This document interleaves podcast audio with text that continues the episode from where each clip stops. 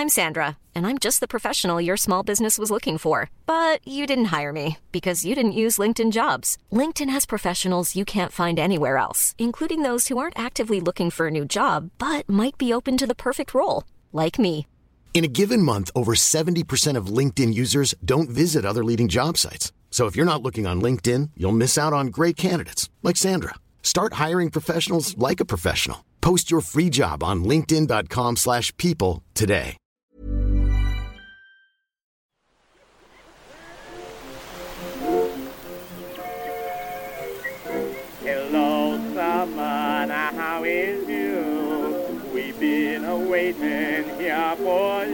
Muy buenas, amigas y amigos. Bienvenidas y bienvenidos un día más al podcast Reload, que no puedo decir una semana más porque, bueno, hemos hecho aquí un, par de reloads extra. Estamos a principios de agosto y hoy me acompaña mi compañero Juan Salas. ¿Qué tal, Juan? Hola Oscar, ¿qué tal? Pues muy bien, me siento un poco un poquito intruso al estar sin, sin los papás, ¿no? Sin Pep y sin Víctor, pero, pero bien. Un poco como esos programas de verano, ¿no? Que ponían eh, en Antena 3 con Natalia de Operación Triunfo de repente. Megatrix especial. Algo fresquito, distinto, pero, pero interesante. Encantado de estar contigo. además. Somos los Natalia de Operación Triunfo de A Night Games. ¿eh? Claro, Natalia creo que era la Benjamín además, ¿no? De su edición, así que encaja. Tú que eres el Benjamín de A Night eh, y siempre lo serás. Es pues, verdad, eso siempre eso no me lo quita nadie. claro. aunque lleve un poquito más de tiempo. Bueno, eh, a ver, eh, aquí Juan me acompaña. Ya estuvieron Víctor y Pep hablando sobre Pikmin 4, sobre todo. Ya veremos si se hace alguno más. Es verdad que el verano es largo, quedan unos cuantos lanzamientos. A mí mm, ya comenté en su momento que me interesa especialmente Sea of Stars, pero es verdad que ya se queda en el eh, 31 de agosto, creo recordar. Entonces, eh, creo que está lo suficientemente cerca de la temporada eh, principal de Reload, ¿no? Como para que a lo mejor tenga sentido dejarlo para la vuelta de vacaciones. Pero bueno, aparte de eso, es verdad que teníamos unos cuantos deberes por ahí para el verano, ¿eh? Yo Sí. todavía no he podido avanzar demasiado, ¿eh? Te lo digo, no sé tú cómo vas, Juan. Bueno, es verdad que entre que Tears of the Kingdom ha ocupado gran parte de nuestra primavera-verano y que parece ser el verano más mm, completito de la historia de los videojuegos, no dejan de salir auténticos juegazos, está todo bastante copado. Pero precisamente por eso se nos ocurrió ¿no? lo de hacer este formato veraniego para no llegar a septiembre con 15 análisis pendientes muy interesantes y creo que bueno, iremos viendo qué se hace y con, con, con quién sobre todo. Creo que Baldur's Gate 3, que sale justo hoy, el día que estamos Ujú. grabando, eh, puede tener un, un episodio, yo creo que igual de Cosmic Will Sisterhood también, quién sabe. Pero vaya, me parece bien que, que cedamos este espacio a juegos que acaban de salir para que no, para que no se pierdan en el mare magnum del videojuego. ¿Tú has podido jugar algo de, de lo que tenías pendiente? ¿El Zelda te- le has podido dar bien? ¿No has terminado ya? Pues el Zelda, pues si a alguien le interesa mi lento pero constante progreso, está cerca de- del cuarto templo ya. He jugado relativamente bastante, iba a decir, pero he avanzado poco. Pero estoy muy contento con mi avance, la verdad. Me pasé el, tercer templo, el del rayo, en mi caso. Me falta eh, el de los Goron para terminar estas cuatro partes de la historia principal, por así decirlo. Ole, ole. No sabía si. Ya lo habíamos hablado, pero no sabía si lo habías terminado ya. Que es verdad que a lo mejor no es el mejor templo, pero bueno, tiene su, tiene su chicha también. Yo me lo terminé hace unos días, el Tears of the Kingdom, ni una semana, de hecho. Y, y sin hacer, sin profundizar mucho, porque bueno, ya habrá, ya habrá tiempo para ello. ¿Qué tal? ¿Contento? Bien, bien, muy bien, muy bien. La verdad que el final me lo esperaba mucho menos potente. No me esperaba algo tan, tan no sé, tan fuerte, una pelea final tan, tan chula. Ya lo comentaremos en profundidad, que tampoco podemos Fabuloso. perder mucho tiempo. El formato este es relativamente limitado en cuanto a tiempo. Así que, bueno, eh, tampoco queremos, de todas formas, ¿no? En verano atosigar demasiado, ¿no? Con un formato demasiado pesado, lo hacemos un poquito más ligerito. Y si te parece, Juan, eh, vamos a empezar con Koa and the Five Pirates of Mara. Estupendo. Este juego salió el 27 de julio. Ujú. Es un plataformas del universo de, de Chibis, ¿no? Que creó, creo que en 2016, eh, que se ha ido expandiendo, ¿no? Con, con un montón de juegos de Samarin Mara, ¿no? Y, y- y muchos más. Y es verdad que este es un poquito más concreto, específico que el resto, porque el, tema de las mecánicas, ¿no? Es, el eje central un poco del juego, ¿no? Eh, Chibis, por supuesto, tiene un papel importante aquí, pero el desarrollo del gameplay, sobre todo, eh, lo llevan Undercoders y Talpa Games, ¿no? Que, que Talpa Games a lo mejor os suenan, ¿no? Son, todos estudios españoles, por supuesto, y a lo mejor os suenan por Milmole, que también estuvo por ahí Undercoders eh, con el desarrollo, ¿no? Em, bueno, empezamos por aquí. Tú también has jugado, ¿no, eh, Juan? Sí, pude jugarlo unos días antes del lanzamiento. Eh, no he terminado y ni mucho menos tengo todo oro como tú, ya nos comentarás, que es un experto plataformero. Pero pude jugarlo un poquito antes porque el, 27, el mismo día del lanzamiento, también hicieron una presentación en las oficinas de, Nintendo. Creo que podemos comentar, no sé qué día saldrá, pero imagino que pronto, que tanto tú, Oscar, como yo estuvimos con parte del equipo de esos tres estudios comentando un poquito una pildorita para Patreon eh, algunos aspectos de, del desarrollo de COA. Y la verdad creo que todos, incluido Víctor, que es quien firma el análisis en EANITE, estamos bastante contentos ¿no? con, con, el resultado, tanto con eh, lo agradable que es jugar a COA, con lo útil que es poder hacer este quick restart para mejorar un poco tu, tu tiempo si has fallado en algún salto, y, y, lo colorido de este universo de Mana, ¿no? Pero bueno, como tú eres el, el experto hoy, Oscar, te, te cedo el micro y ya te iré preguntando lo que, lo que surja comento un poquito la premisa del juego, ¿no? lo protagoniza Akoa, eh, como su nombre indica, ¿no? Precisamente. Eh, igual que en Samarin Mara, de hecho, no es la primera aparición de, este personaje en el universo. Es una chica que está en la isla de Qualis, tranquilamente haciendo su vida, ¿no? Con toda la gente que está viviendo ahí, con sus tiendas, con sus casitas. Eh, y llega un momento que los piratas la lían parda en la isla, destrozan todo, todo se va al traste y llegan a, a Akoa y le dicen, a ver, tienes que eh, ponerte a hacer unas pruebas que hemos organizado los piratas, básicamente, ¿no? Em, que, bueno, viene un poco a servir para arreglar todo el desastre que se ha montado y para dar el pistoletazo per se, ¿no? A, la aventura, que está dividida, de alguna manera, eh, en el momento en el que tú te lanzas a hacer este tipo de, pruebas, que en realidad son niveles de un plataformas en 3D tipo Mario 3D World, y el ejemplo no es ni mucho menos arbitrario, ¿no? Se nota que desde luego Talpa, sobre todo su filosofía de diseño eh, a nivel de plataformas, viene mucho de, Nintendo y de Mario eh, en particular, ¿no? También, eh, pues eso, ¿no? Llevado al 3D y en la estructura de sus niveles. Incluso diría en, en parte de la filosofía de diseño tan hmm. simplificada realmente que tiene Nintendo y que funciona tan bien. Yo creo que aquí efectivamente también se hace muy bien. Los controles son muy poquitos realmente, lo que puedes hacer con Koa, con el personaje, son, es muy poquito, pero también es importante, ya digo, cómo está diseñado los propios niveles e, en, sí mismos, ¿no? Em, a mí me parece interesante el hecho de que eh, todos estos niveles eh, están divididos como por, por, capas, ¿no? Es algo que se ha comentado sobre este juego y creo que es algo, pues, importante, ¿no? Creo que es parte de, la estructura en sí misma de, de, cómo vas avanzando por él. Luego cada uno, yo entiendo que si lo gestionará un poco de, a su manera, ¿no? El hecho de, ver cómo lo plantea en su primera partida, ver cómo, eh, bueno, si a lo mejor va directamente al speedrun, si va a recoger los objetos, ¿no? Entonces, ahí mismo quiero llegar, ¿no? Es, está la capa del nivel en sí mismo, ¿no? Que es, eh, pues ya digo, ¿no? Un nivel en tres dimensiones tipo eh, Mario 3D World, en el sentido de que es en 3D, pero por supuesto es bastante lineal, no hay mucho fallo. Sí que hay algunas rutas alternativas donde puedes encontrar algún que otro secreto. Eh, incluso varios caminos que te llevan al mismo punto al final. Y bueno, esta primera capa representa un poco el tono más ligero que tiene el juego, ¿no? Porque se adapta un poquito a todo el mundo.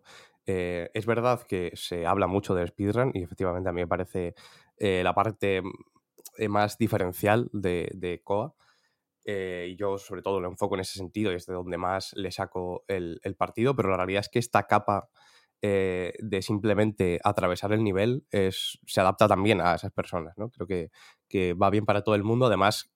Eh, por supuesto, si quieres llegar a la capa final del speedrun, es importante em, pues bueno, tener una base y conocerte bien el nivel, ¿no? Que, creo que también eh, está bien pensado para que sea fácil aprendértelo de alguna manera, ¿no? Todo lo que tienes que, ir haciendo para optimizar el camino. Pero bueno, centrándome en, esta más, más superficial, digamos, em, me gusta mucho por, por la, simplicidad también, ¿no? Eh, sigue con, con, esa filosofía que decía antes de que realmente eh, no, no, no, hacen demasiadas florituras necesariamente, sí que, bueno, pues los típicos obstáculos que te puedes encontrar en un, en un nivel de este tipo, pero me parece que todo está eh, muy bien pensado para que el ritmo sea muy adecuado, ¿no? Incluso al principio, muchas veces de cada nivel, ni siquiera es una zona con obstáculos o, plataformas que tengas que saltar y que si te caes te, te, vayas a morir ni nada parecido, ¿no? Simplemente es una zona con una casita, un personaje con el que hablar y, creo que te pone muy bien en, esa situación, ¿no? En la situación de,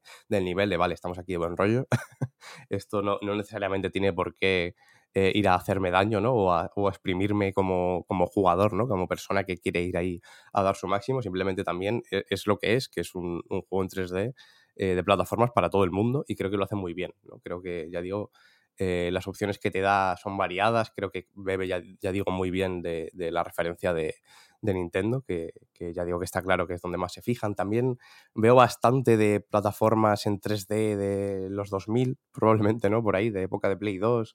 Se nota un poquito eso en, el esquema y en la forma de, enfrentarte a los niveles. Y digo que esa me parece una, una capa muy adecuada, que se lleva un poquito más allá cuando pensamos en, el tema de, los coleccionables que decía, ¿no? Que al mismo tiempo esos coleccionables eh, marcan la progresión. Eh, sí que es verdad que, no me parece que necesariamente sea una cosa ascendente el tema de, cómo están las ideas presentadas en estos coleccionables, ¿no? Que pueden ser pues una tela, un, eh, no sé cómo decir, unos engranajes, ¿no? Es, lo que se ve en el iconito, que al final cada tipo de objeto, en función de cuántos tengas, pues se te desbloquean cosas que puedes hacer en, la isla, ¿no? Eh, también puedes ir reparando los objetos que, bueno, los objetos, los establecimientos, las casas, todo el desastre que ha habido eh, en la isla, también en base a, este tipo de cosas que puedes hacer. Entonces esa progresión se siente muy, eh, pues muy viva y muy real y encima te da eh, razones para volver a la isla de vez en cuando y hablar con los personajes que tampoco te van a cambiar la vida, pero está bien cómo expanden de alguna manera, ni que sea por, por, simpatía, ¿no? Por, por, el hecho de saber que están ahí haciendo su vida y, siguiendo con sus cosas, cómo expanden el, el universo de alguna manera. Em, y bueno, también te, te, marcan otro tipo de mejoras, como pueden ser el, el, barco con el que te vas moviendo entre islas, que al final es como el, el hub, vaya, el, moverte entre, entre niveles. Eh, puedes ir mejorando y me, me parece bastante estimulante. ¿eh? Te, diría que me pondría más mejoras al barco. o sea, eh, lo tengo a tope. al final completé todos los niveles porque creo que que se presta a ello y te da, te da ganas de hacerlo. Pero fíjate que el barco, mira que tiene cosas, pero yo le pondría más, le pondría cañones, si hace falta. no, hay nada con lo que pelear, pero me da igual. Yo le pondría cosas en general. Tiene un movimiento además bastante agradable el barco. O sea, no es ni mucho menos lo más importante del juego, porque bueno, no deja de ser eso. Una forma de moverte entre islas para llegar a unos niveles u a otros, pero se mueve de una forma muy gustosa. O sea, yo he pasado más tiempo dando vueltas por el mar de lo que quiero reconocer, seguramente. Sí, y la canción de, de, ese mundo abierto, ¿no? Del, del tema del mar, yo la tengo en la cabeza grabadísima, es pegadiza como ella sola. Y, además para, agosto es ideal. O sea, juegos de, mar, tipo los Wind Wakers, tipo de cosas, en, agosto entran muy bien. Sí, sí, lo ves y, casi que, te refrescas, ¿no? Pero bueno, eso, decía que, estos coleccionables, ¿no? Centrando un poquito dentro de los niveles, que al final es donde está la chicha de Coa, eh, decía que no necesariamente hay una progresión ascendente en el sentido de que cada vez encuentro mejores ideas, necesariamente, quiero decir. O sea, que no es. No está pensado así, sino que, esas buenas ideas también te las puedes encontrar al principio del juego, en los primeros niveles que te encuentras. Ahí, eh, ya digo, no tampoco voy a ser muy explícito. Evidentemente está eh, la clásica de, en vez de empezar el nivel, ir para adelante y decir, voy a ir para atrás un segundo, a ver si, ¿no? esas no pueden fallar. ese tipo, ¿no? Igual que la forma en la que te recompensa en general por, por la curiosidad, ¿no? Por intentar ese tipo de cosas.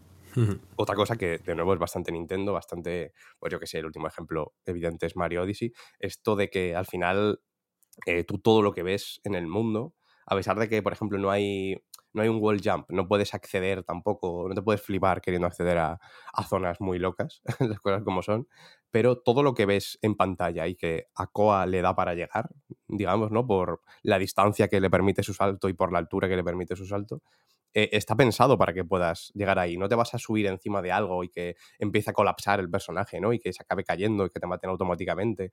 Eso no pasa y de hecho muchas veces hasta te recompensan por llegar a esas zonas que, en teoría no pues eso, no, tendrías que poder acceder porque realmente no, no aportan nada a, la progresión del nivel. Sí, incluso en, internet estos días, que ya empiezan los speedrunners a hacer su magia, ya estamos viendo como eh, típica flor que parece simplemente decoración es la clave para saltarte una parte muy larga del escenario y así poder eh, hacer el mejor tiempo. al final lo tienen todo muy bien, muy bien calculado. Sí, luego, por ejemplo, las típicas plataformas que están, pues eso, ¿no? Como que salen de una pared y que van saliendo y entrando.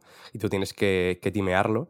Em, son piezas de madera que al final como que la zona de la que salen, el agujero está como eh, protegido, ¿no? Como que tiene alrededor un, una pequeña placa de madera. Hmm. ¿Cómo?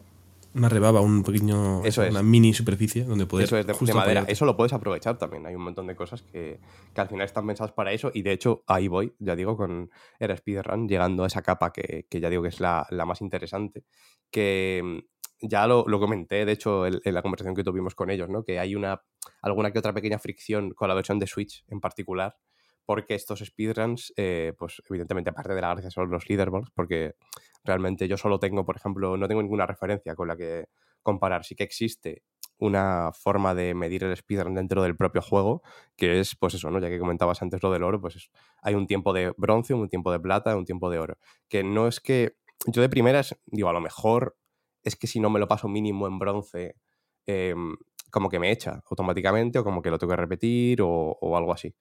Pero no, o sea, realmente eso es una marca que, que- que te ponen, pero no te meten ningún tipo de prisa. Incluso si haces peor tiempo que el tiempo de bronce, porque estás en, pues eso, en la primera pasada al nivel. Yo, ya, ya, ya que lo mencionaba antes, la forma de plantearlo, yo la primera vez que, que hago cada nivel, eh, me lo recorro entero, básicamente, me miro todo lo que hay, intento coger todos los coleccionables, y ya en la siguiente hago el, el speedrun sabiendo un poquito, un poquito lo que hay. Es una forma, in- in- yo creo, interesante de, de plantearlo, ¿no? Perdona que te interrumpa. Claro, claro. Porque realmente, a mí una de las cosas que más me gustó de Coba al principio fue como esa posibilidad de afrontar cada nivel como yo quisiera, ¿no? De, oye, quiero coger todas las conchas posibles, quiero buscar estos coleccionables, ¿no? Que son como basura para...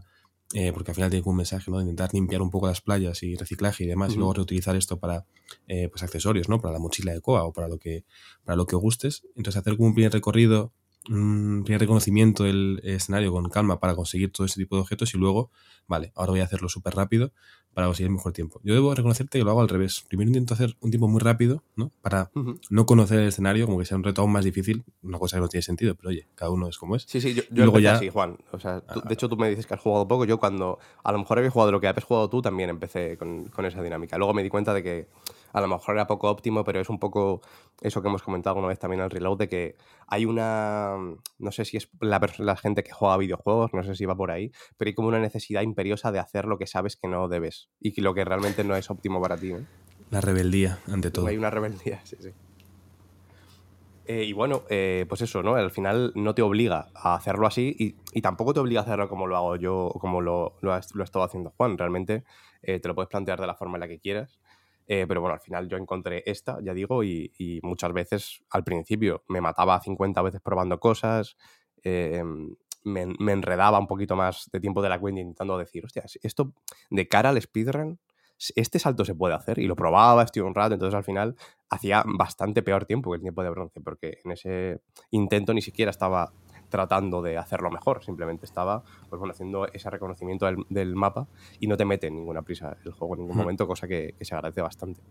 Eh, y ya digo que existe esa, esa referencia dentro del, del juego, ¿no? El, un tiempo de bronce, un tiempo de plata, un tiempo de oro, pero es verdad que en Switch, por ejemplo, eh, yo solo veo los segundos que he hecho, minutos y segundos. No sé si hay centésimas o milésimas o, o décimas siquiera en, en, PC, de hecho. Pero bueno, aparte lo que sí que tiene PC, eh, desde luego es la tabla, de, la tabla de clasificación que, pues eso, de alguna manera, eh, pues la versión de Switch no la tiene y evidentemente eso eh, merma un poco la experiencia del speedrun por, bueno, al final la parte que, interesante del speedrun es competir de alguna manera. Que muchas veces, eh, según como te lo plantees, puede ser competir contigo mismo. Nadie te obliga a que mm, realmente no sea con otra gente, pero llega un punto que, que, yo a lo mejor ya creo haber exprimido todo lo que podía hacer y digo, vale, ¿y con qué puedo comparar este tiempo? O sea, yo entiendo que, que el tiempo de oro también tiene que ser relativamente asequible eh, para todo el mundo. Entonces es verdad que, que muchas veces, pues es que si el tiempo de oro es eh, un minuto y medio, a lo mejor en 40 segundos se puede hacer eh, relativamente fácil, que se me entienda, eh, siempre que lo intentes, ¿no? O sea, quiero decir, no hay un tema de ir corriendo simplemente hacia la meta y así lo vas a conseguir. No funciona así.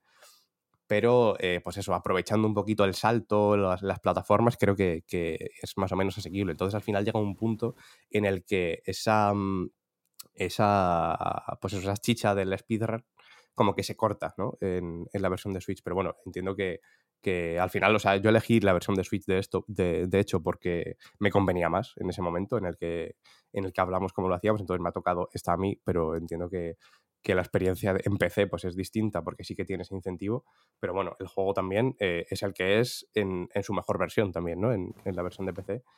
Y, bueno, ya veremos si la que se acaban metiendo en Switch de todas formas, porque han, hablado de que se plantea la posibilidad, veremos si, si ocurre, pero bueno, el tema de, esta eh, capa en concreto de Speedrun es que em, todo lo que has visto durante, durante los intentos en los que has ido probando hacer el, el mapa, eh, realmente, ¿no? Que todas las plataformas que estás viendo, que no necesariamente, o al menos a primera vista, son para subirte en ellas.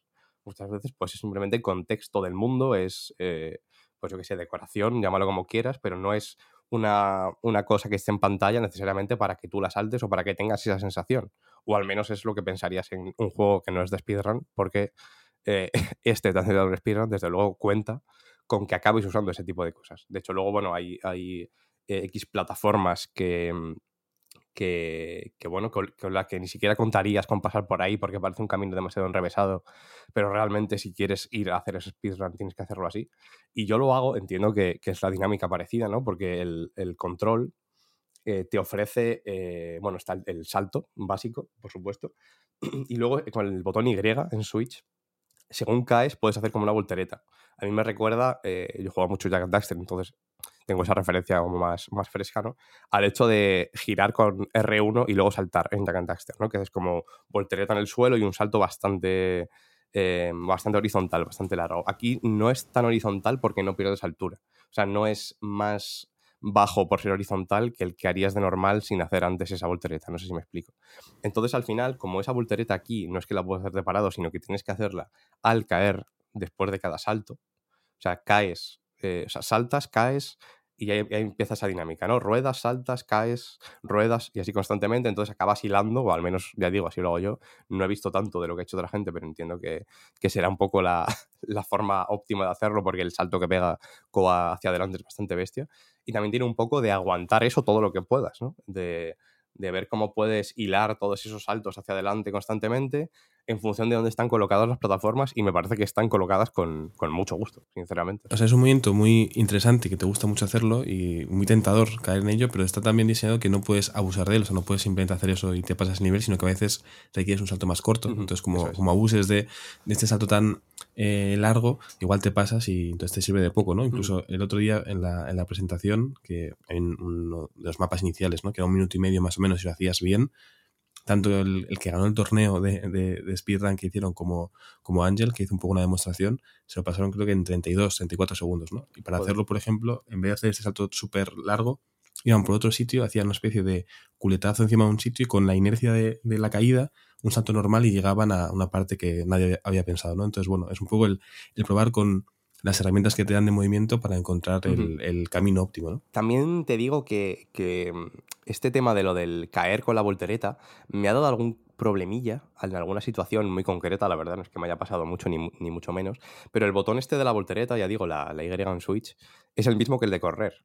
Entonces, si yo hmm. quiero hacer un salto rápido, nada más caer, pero con la, la fuerza de cuando vas corriendo, tengo que esperar hay que esperar un segundo. Yo entiendo que el juego cuenta con eso, ¿no? Que si, si pulsas el botón de correr nada más caer, haces la voltereta y haces ese salto que al final es más largo, es, es, igual de alto, entonces es bastante útil, pero es más difícil de dirigir también, ¿no? Entonces es una cosa a tener en cuenta. Pero ya digo que si quieres eh, evitarte esa voltereta, pero sí que hacer un salto corriendo, tienes que esperar un, segundito, ¿no? También hay, un, tema de timings dentro del juego y dentro de, pues ya digo, de, sus controles y de las plataformas que, tienes que, es muy específico. Eh, y este tipo de speedrun, fíjate que, no he visto tanto comentar el, siguiente nivel, lo que a mí me parece el siguiente nivel y donde más brilla Koa, porque ya digo que, está súper bien medido para que eh, puedas hacerlo así. Sí que hay cosas que pueden parecer más o menos eh, aleatorias o arbitrarias, pero a mí me da la sensación de que hasta las plataformas que se mueven eh, están muy bien pensadas, de cara a que, pues eso, si, si lo estás haciendo realmente de la forma óptima, eh, esa plataforma en movimiento va a estar donde tú necesitas que esté en el momento en el que caigas, ¿no? Porque si no te obligaría, te obligaría a fregarte, pero como decías Juan, también hay un poco de eso, ¿no? De aprender a, a fregarte y que no todo el rato puedes ir así y Ujú. ver cómo, pues, eh, yo qué sé, pues en función de, de, mm, de lo que tengas delante, no necesariamente lo mejor es haciendo, ir, es ir haciendo este, este salto con voltereta hacia adelante constantemente, ¿no? Creo que hay un tema, ya digo, de, de timings y de ritmo que está muy bien pensado para, para hacerlo lo más óptimo posible. Y decía, eh, esta capa de, de speedrun, no sé si tú has llegado a hacer alguno de estos, pero cuando completas cada mundo, digamos, ¿no? Creo que hay cinco o seis eh, zonas principales, ¿no? Con distintos piratas, con, con sus pruebas, ¿no? Que aparte de, de la prueba final, pues tienes unas pocas, cada zona que se abre dentro de- del mapa, que también es una forma eh, chula, interesante de, de- de establecer una progresión, ¿no? Eh, pues presenta más niveles, aparte de la de los de la isla eh, del, del nivel principal. Eh, pero después de completarlo, ya digo, después de hacer cada misión importante y que te den el siguiente trozo grande de mapa, se te desbloquea también una carrera. no sé, ya digo, Juan, si, si te dio tiempo a llegar a esto. Con los ¿no? piratillas. Mm. Eso es, con, con tus amigas piratas, vaya, básicamente en la, es la isla, te dicen, oye, ¿qué te parece si echamos una carrerilla? Em, ahí realmente es donde a mí más me parece que, que- que brilla lo del speedrun en, Sí. en Coa, porque te quita un poco lo aleatorio. Eh, porque ya digo que, que- que eso, ¿no? Que si, si vas de la forma óptima en los speedruns dentro de los niveles normales, em, está bien pensado para que esa plataforma te cuadre, pero es verdad que si voy un poquito más lento que eso, ya me obliga a pararme, de alguna forma, ¿no? Y yo Sí. creo que, que la gracia principal de, de estas carreras que se te presentan, ¿no? Que tienes que competir contra tres amigas y básicamente el oro es ganar, la plata es quedar segundo, el bronce es quedar tercero, ¿no? No hay, no hay un tiempo específico, no se te marca eh, el tiempo, al menos ya digo en, en Switch. Luego puedes ver el tiempo que has hecho, pero no, no se mide en función de eso, ¿no? Aunque entiendo que, bueno, pues cada posición, ¿no? Cada personaje que está compitiendo contigo, de alguna manera, eh, Claro. siempre va a hacer más o menos el mismo tiempo, entonces la referencia es esa, ¿no? Que no puedas ver. Cada uno representa su, el tiempo que tienes que superar. Además, yo creo que esa parte está muy bien, Oscar, porque digamos que es lo que te fuerza un poco a aprender a moverte rápido, ¿no? O sea, puedes llegar hasta esa carrerita habiendo ido a tu ritmo tranquilamente, más o menos, con pues corriendo y saltando bien, sin, sin fallo, por así decirlo. Pero la primera vez que haces una carrera contra, contra esas tres piratillas, eh, o haces lo de la voltereta o no ganas. Quiero decir, la, la que va en cabeza va tan rápido que si no aprovechas todo el arsenal de movimientos del que dispones, no vas a ganar. Entonces, es una forma de, de darte cuenta, si por lo que sea no te has percatado hasta ese momento, de que tienes la capacidad de ir más rápido si, si te apetece. Sí, pero luego es verdad que decías antes, Juan, lo de que este gesto de lo de la voltereta y el salto, como que es muy agradable, pero aparte ocurre una cosa en videojuegos en general, ¿no? Que es esto de que, que es casi una norma dentro de- del desarrollo, que es que si tú al usuario le das una herramienta y una forma de moverse más rápido que corriendo normal, va a ir de la forma rápida, ¿no? Al final, la forma que va a utilizar la persona que está jugando eh, para moverse es la más rápida y la más óptima, entonces yo al final voy así todo el rato, menos cuando estoy en un momento más de calma, de, de pensármelo un poquito mejor, de ver a ver qué hay por aquí, ¿no? Eh, yo me muevo así constantemente, vaya, no sé si, si está como pasando lo mismo. Sí, sí, al final sí, pero antes de llegar a esa carrera es verdad que por eh, temor a caerme en general, pues iba un poco más con la calma, ¿no? Corriendo y saltando bien, pero sin, sin tanta voltereta. Después de esa carrera, en todos los niveles ya voy como, como un demonio hacia el final, vaya. O sea, dije, bueno, esa forma de jugar, pues a por ello. por ir en concreto ¿no? a, a la gracia de, de estos, ya digo que, que ocurría esto que digo con las plataformas, que, que puede que si no vas de la forma más óptima, sí que, pues eso, ¿no? Que justo si sigues haciendo la voltereta te caes en un hueco y no donde estaría la plataforma si sigue avanzando, ¿no? Y te obliga a esperar un poco. Eso- esa aleatoriedad que hay hasta cierto punto eh, se elimina en, estas carreras. Yo creo que eso es lo que, lo que hace que, que, sea lo más óptimo posible y que aproveche eh, la esencia de Koa y de Talpa y de Undercoders, sobre todo, ¿no? Eh, de la mejor manera, porque eh, ya digo que, te evitas esas, eh, mm, pues eso, ¿no? Esas pequeñas fricciones que, que puede haber si no llegas justo en el tiempo óptimo y, bueno, te permite que, que al final dependa todo más de ti. eh, al 100%, ¿no? Porque eh, ya digo que con las plataformas en movimiento pues es inevitable que algunas veces tengas que esperar o no. Aquí son versiones de alguno de los niveles que ya has jugado dentro de, de esa, de esa isla grande, ¿no? Que representa cada pirata. Cogen un nivel de esos, una parte, de hecho, ni siquiera muchas veces es el nivel completo, sino una parte de ese nivel, a veces añadiendo alguna que otra plataforma o quitando otra, pero el recorrido es, es más o menos el mismo. Y creo que ahí, sobre todo, es cuando más se, se, exprime esto y cuando más ves, pues eso, la forma en la que puedes aprovechar cada salto, eh, los tiempos, el ritmo. Eh, no sé, eh, me parece la mejor parte de Koba. Vaya, lo malo es que, claro, solo acaba viendo de estas una por, por mundo. Porque, claro, es, te salen de cada vez que, que, lo completas, ¿no? Pero, pero no sé, me parece que representa muy bien el, incluso el salto de, de Talpa después de, de Mail Mole, que ya me parecía un juego bastante notable, bastante, bastante consistente y también con unas referencias muy, muy, bueno, que vienen del mismo sitio, ¿no? Quieras que no, que, que en Koa. Eh, y aquí yo creo que se hace muy bien eso de reaprovechar el, eh, pues eso, todo el universo de, de Chibig. Realmente, aunque a veces, pues bueno, yo creo que de forma inevitable por el propio formato del juego, eh, mira que realmente está muy bien escrito, eh, creo que, el trabajo que se ha hecho está muy bien, es muy interesante, es muy gracioso, da, da como mucha ternura, ¿no? Constantemente, que entiendo que, es un poco la idea, pero no quita que su naturaleza como juego de, plataformas y de speedrun, ya solo de plataformas, te hace imaginártelo como más, un poco más directo, ¿no? Que, cualquier otro juego, ¿no? Y, si centrado en speedrun o pensado para speedrun, yo creo que todavía más. Y a veces sí que es inevitable que, que, bueno, que a lo mejor te están, te están contando algo y aunque te parece interesante, dices, sí, pero yo quiero seguir eh, ¿no? Eh, echándome carreras y, y, haciendo speedruns y aprovechando todo al máximo, porque, joder, yo creo que, que presentan muy bien las posibilidades en cada nivel, creo que, que se leen muy bien los niveles también, desde luego, creo que todo está colocado con, de una forma muy inteligente, eh, todo está muy bien pensado, ya digo que, que, se, que brilla sobre todo en, en estos niveles, ¿no? en, en, los niveles de carreras. Yo creo que, que representa un poco eh, lo mejor de Koa y con lo que desde luego yo me quedo. Sí, estoy de acuerdo. Creo que, que Koa y los cinco piratas de Mana tiene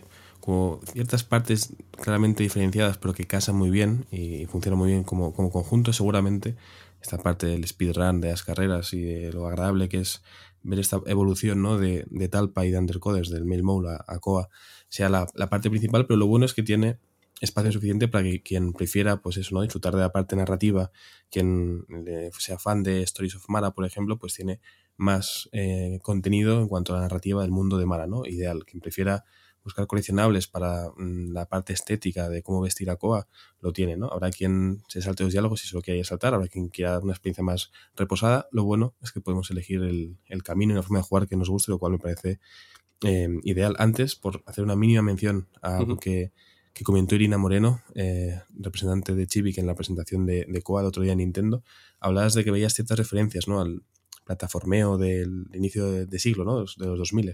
Y creo que mencionaron tanto a Mario, evidentemente, ¿no? esa frase de Víctor en, en, el análisis ¿no? de verle las orejas al Mario, pero también mencionaron Crash Bandicoot. Entonces entiendo que, uh -huh. que iba un poquito por ahí también, ¿no? Sí, en sí, algún sí. nivel así como más eh, vertical. Así que bueno, genial, en ese sentido está muy bien. Yo debo decir, por poner algo malo, una pega, no es malo como tal, pero se me da muy mal o lo paso muy mal sobre todo en los niveles acuáticos. No, no o sea, soy torpe en esos niveles, pero porque mi cabeza le cuesta un poco de repente, ¿no? Ese cambio al 2D, más o menos. Lo entiendo, de hecho creo que Víctor también comentaba, lo comentaba en el, análisis, en el, análisis, pero a mí me han gustado bastante los niveles acuáticos.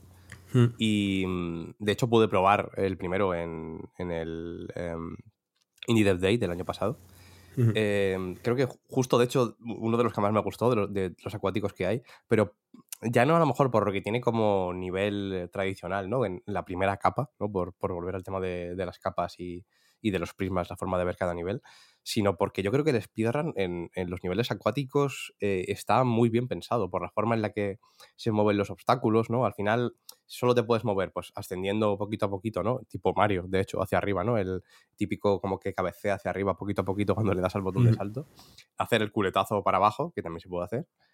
Eh, y luego hacer un dash, ¿no? Derecha o izquierda. Al final, eh, yo creo que, que, que, ya digo que está muy bien pensado por cómo, pues eso, las típicas bolas que si las tocas explotan, pero tienen un huequito, ¿no? Mientras van girando hay un huequito por el que puedes pasar, luego tienes que esperar a que siga girando para que el huequito se abra en el lado por el que tienes que salir, ¿no? Esto eh, está constantemente en los, en los, niveles acuáticos, hay, pues, yo qué sé, la típica zona que te impulsa por un poquito de aire y tú más que intentar avanzar rápido, ahí lo que tienes que hacer, porque ya el propio avance te lo marca, eh, ese viento, ese aire, eh, es esquivar las, los pinchos que hay a los lados, ¿no? Para, para, no chocarte.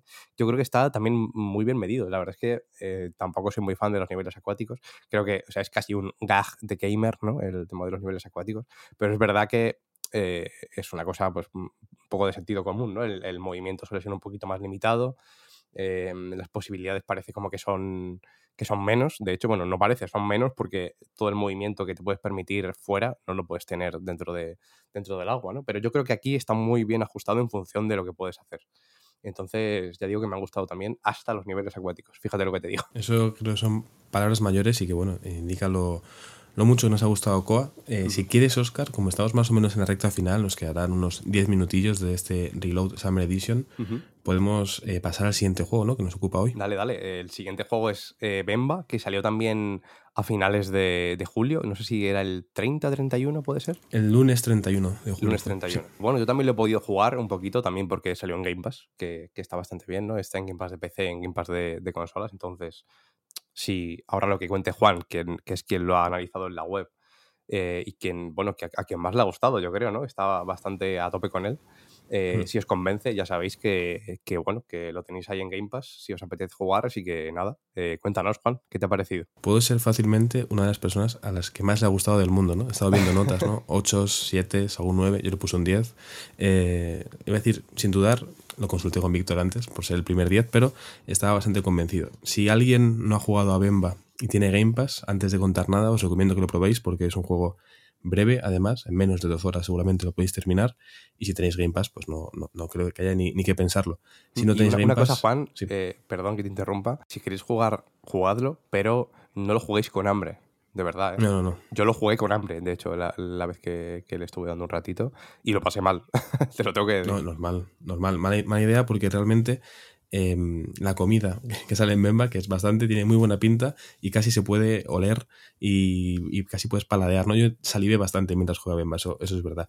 Por si alguien no conoce Bemba, un poquito de contexto, eh, desde los últimos años yo creo que es uno de los juegos indies, no voy a decir que de los más esperados, pero de los que cierta parte de la comunidad esperaba con ganas. En el Wholesome Direct de este año apareció otra vez, también en, el anterior, eh, desde Nintendo también lo estaban anunciando.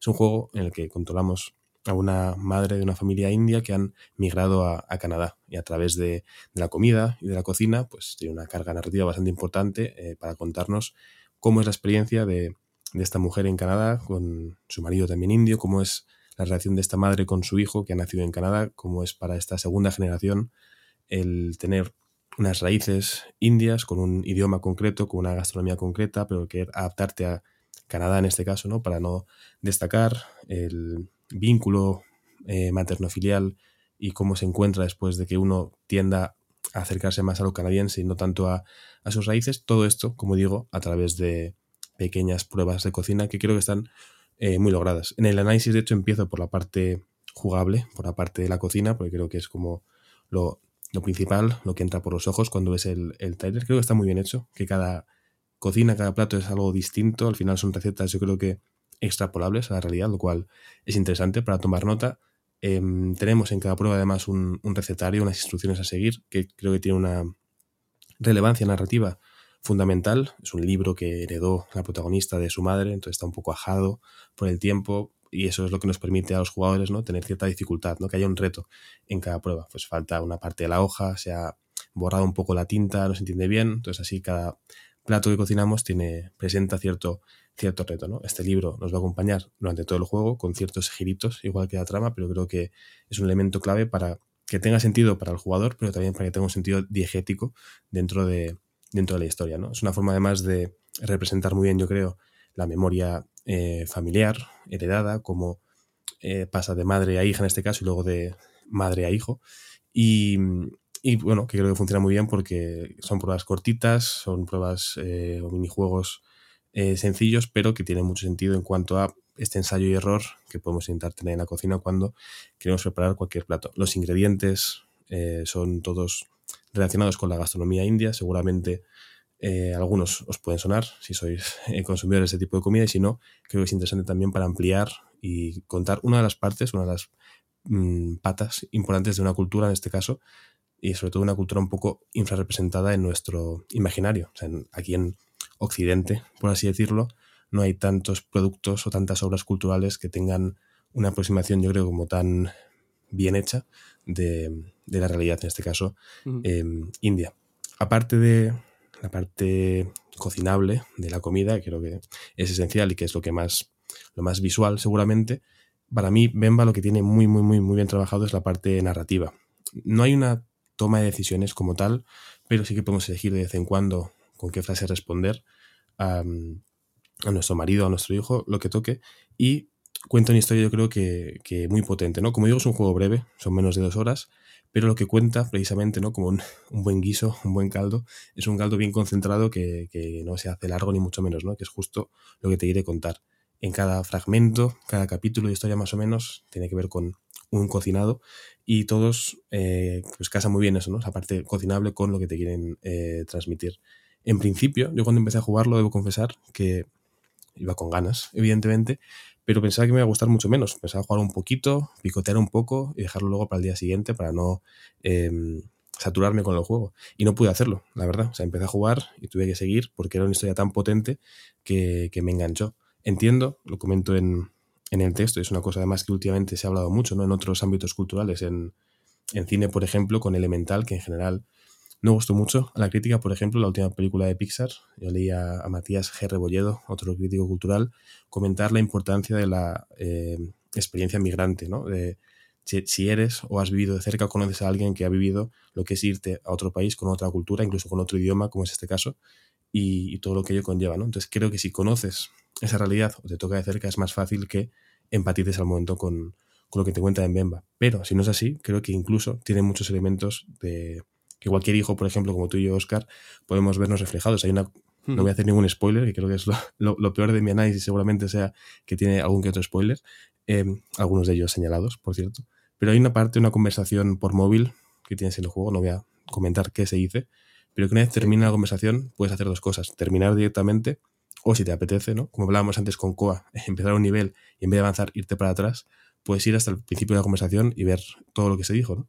Y yo estaba viendo esa conversación poco a poco, haciendo scroll down así, ti, ti, ti, y dije, madre mía, soy yo literal, o sea, ¿qué es esto? ¿Qué desastre? Por eso terminé el juego y fui a hablar con mi madre, de, bueno, madre, voy a intentar ser un poco más expresivo y más escueto con mis muestras de cariño, porque a veces creo que tendemos a ser un poco eh, secos o parcos en nuestras formas de expresar el cariño y creo que las madres merecen eh, mucho más. Así que mm. bueno, no sé qué, te, eh, qué pensaste tú, Oscar, cuando lo jugaste, pero creo que es un juego por lo menos que destaque en cuanto a lo potente que es en lo narrativo y en lo, y lo emocional. Sí, bueno, o sea que luego eh, el tema de las relaciones con las madres, hay gente muy mala, hay madres malas también, y, se entiende que, haya gente ¿no? que se lleve mal con la familia. Tampoco, yo no creo en la obligatoriedad de llevarte bien con toda tu familia necesariamente, pero en mi caso, desde luego, a mi madre la quiero con locura y efectivamente me activó cosas el juego.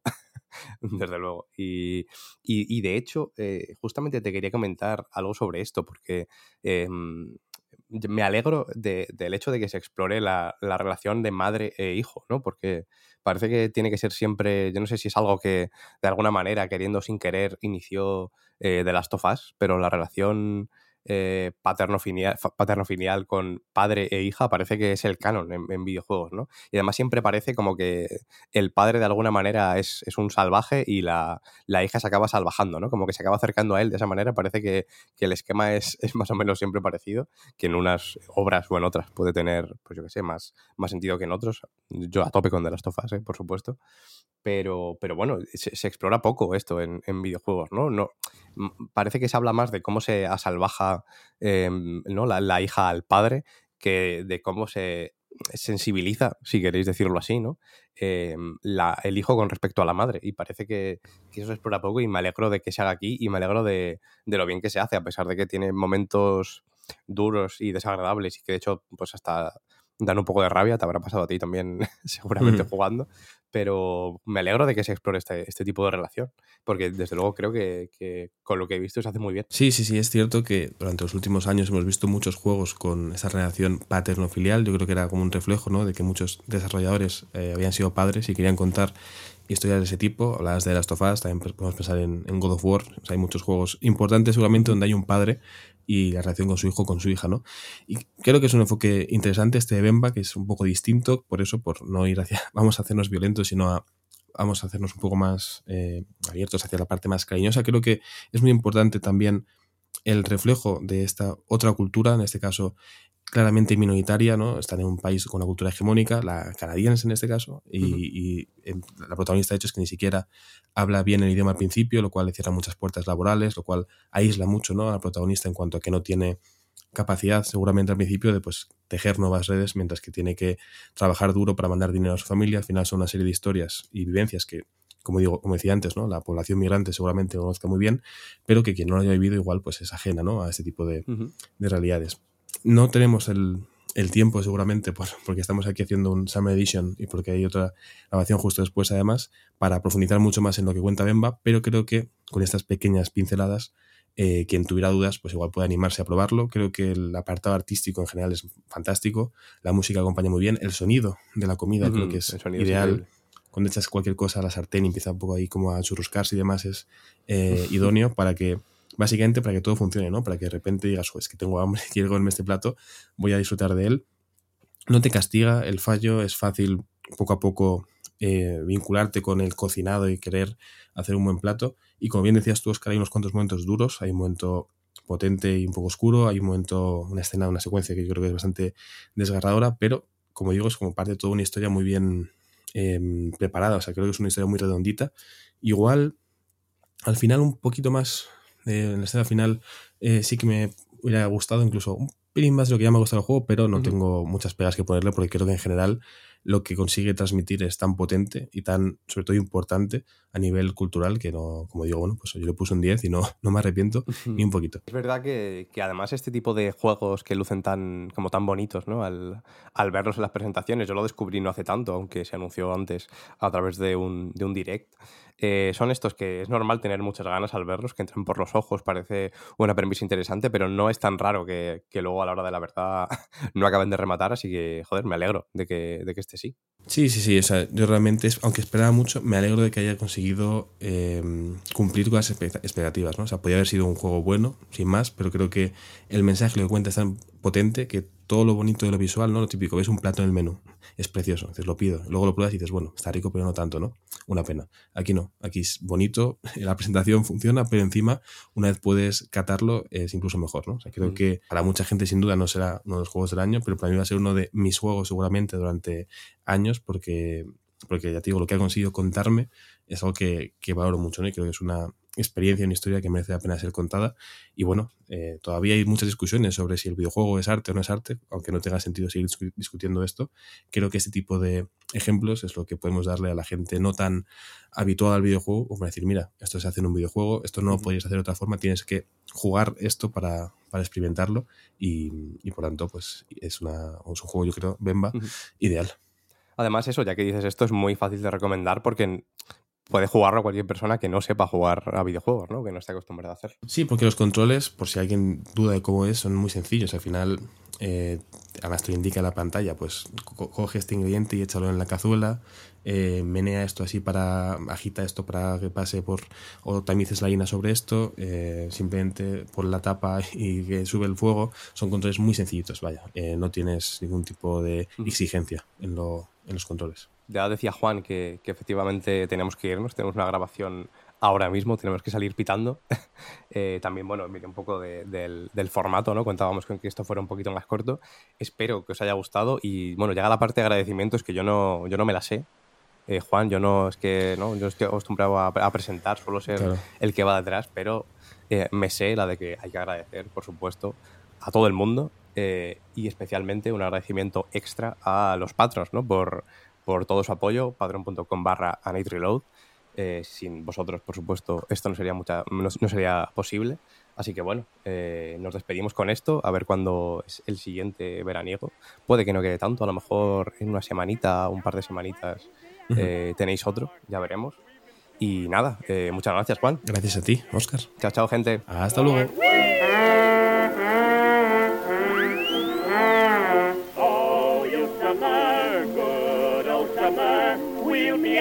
up and down the line. Ain't it great to be alone? How I love home sweet home. Oh,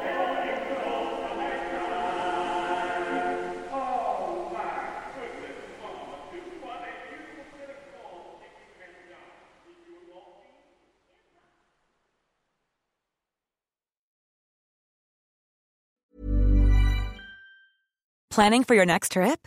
Elevate your travel style with Quince. Quince has all the jet setting essentials you'll want for your next getaway, like European linen, premium luggage options, buttery soft Italian leather bags, and so much more. And is all priced at 50 to 80% less than similar brands. Plus, Quince only works with factories that use safe and ethical manufacturing practices. Pack your bags with high-quality essentials you'll be wearing for vacations to come with Quince. Go to quince.com slash pack for free shipping and 365-day returns.